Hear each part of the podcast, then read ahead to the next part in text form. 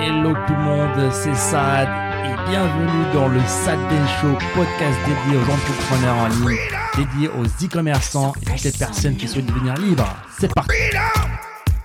It's all for you. all for you. Freedom, Keep your ear to the ground. talking about the freedom.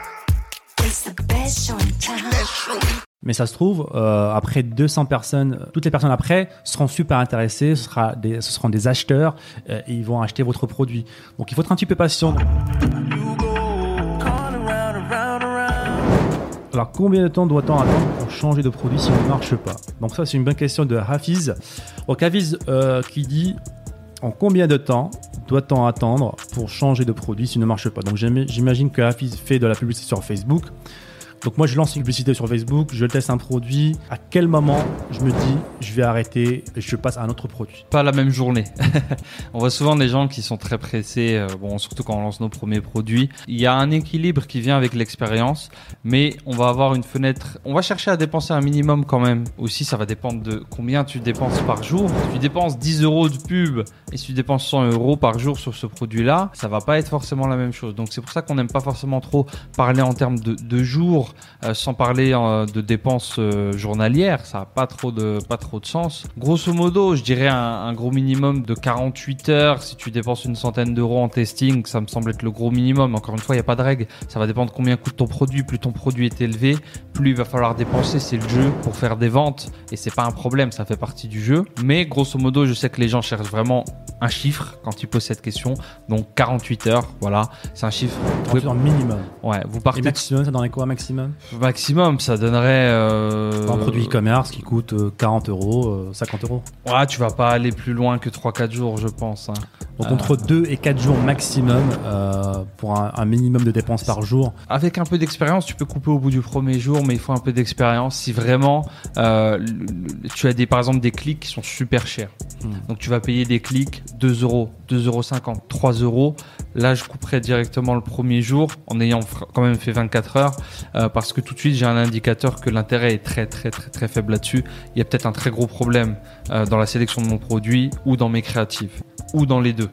Euh, là, ça peut être vraiment un, indicateur où je couperai au bout de 24 heures. Euh, je dis quand on a un petit peu d'expérience parce que bah voilà, très souvent les gens ils entendent ce qu'ils veulent et potentiellement en entendant ça ils vont se dire ah ok et ils vont se mettre à couper toutes les 24 heures alors que des fois il faut juste un petit peu de temps en fait. Il n'y a pas de, de grand mystère, il faut juste du temps à Facebook parce que Facebook ce qu'il fait c'est que bah il teste lui aussi en fait.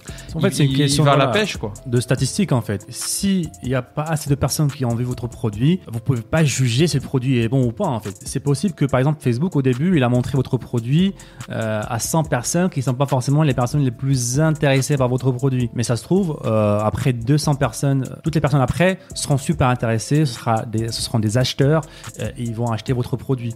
Donc il faut être un petit peu patient donc entre 2 et 4 jours avec un, minimum de dépenses bien sûr. Le but c'est que il y a au moins allez, combien 1000 personnes, plus de 10 000 personnes qui ont vu votre produit. Ouais, il Euh, vous faut, il vous faut de l'impression. hein. Euh, en purchase, peut-être 10 000, mais encore une fois, c'est pas un chiffre. euh, Donc 10 000 personnes minimum, les amis, qui, euh, qui, qui ont vu votre produit avant de prendre une décision et se dire de couper. Parce qu'une erreur que font aussi beaucoup de débutants, des fois, c'est qu'ils attendent trop longtemps en fait. Euh, ils ont créé un produit, euh, ils ont optimisé le produit, ils se disent ah bah tiens je vais attendre, je vais attendre, je vais attendre. Euh, ils continuent à tester pendant plusieurs Ouais. jours le même produit alors que le produit n'est pas bon. Quitte à choisir, je préfère le scénario où la personne coupe, coupe euh, Rapidement. rap- plus rapidement parce que forcément, ça va, euh, ça va va vous faire économiser du budget pub pour vos prochains produits. Et quand vous aurez vraiment un winner qui va commencer à, à décoller, bah, vous le verrez. Euh, vous le verrez, vous serez en mesure cette fois bah, de, de rentabiliser euh, très bien votre C'est ça, en fait, ne tombez surtout pas amoureux de vos produits, les amis. Une des puissances du dropshipping, c'est qu'on peut tester plusieurs produits. On a un catalogue littéralement infini de produits. Euh, donc, ne tombez pas amoureux d'un produit parce que vous perdez l'avantage du dropshipping. Donc, lorsque vous voyez qu'un produit ne marche pas au bout voilà, de trois jours maximum, coupez, passez au suivant. Ça se trouve, c'est votre troisième produit, votre quatrième produit qui va tout cartonner. Soyez rapide dans l'action, soyez rapide dans la prise de décision et ne soyez pas attaché émotionnellement à votre produit, à votre service. Ça, s'applique à tous les domaines dans le business.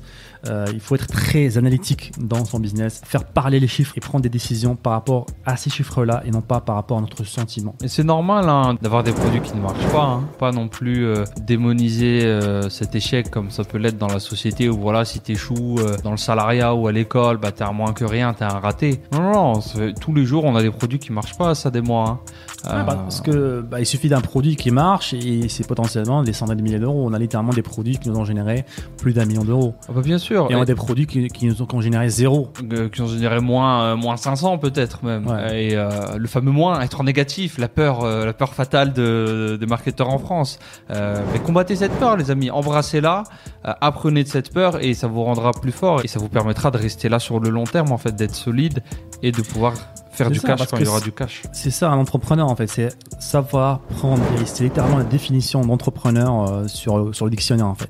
C'est une personne qui prend des risques et dans ce cas-là, c'est des risques calculés, c'est des risques qui sont largement entre faveur parce que on peut perdre 100 euros sur un produit et potentiellement gagner, gagner des millions d'euros sur un autre produit. La probabilité, le, calcul, est- il, est, il est facile ici, donc euh, c'est Hmm. pas super compliqué si on a une vision long terme et non pas une vision court terme. Comme tu l'as dit, on est dans un monde d'internet, on est dans un monde avec le dropshipping. Là, euh, lancer un, un produit avec un peu d'expérience, bah, vous pourrez lancer un produit en 24 heures. On n'est pas sur des, euh, des grosses entreprises où, où il y a 10, 20, 30 ans, où il fallait faire des études de marché, commander des études de marché à des boîtes de statistiques qui allaient faire des sondages pour, à des gens un petit peu random pour leur demander s'ils aimeraient bien avoir un téléphone à clapet ou pas à clapet ou je sais pas quoi. Derrière, créer un produit, le lancer. Tout ça maintenant, c'est euh, intérêt Facebook, 24 heures, dropshipping, next. C'est beau. C'est ça, exactement. C'est super beau. Et encore une fois, euh, dropshipping, on n'a pas besoin d'avoir le produit en main. On peut même, avant de sourcer le produit, on peut mettre le produit en pré-vente, voir s'il y a de l'intérêt pour le produit avant de faire du sourcing, avant d'aller voir un agent. Euh, et parce que voilà, il y a cet avantage-là d'être le premier sur, une, sur un produit, sur une niche. Et comment on a cet avantage-là bah, En étant rapide, en étant dans l'action, dans l'exécution.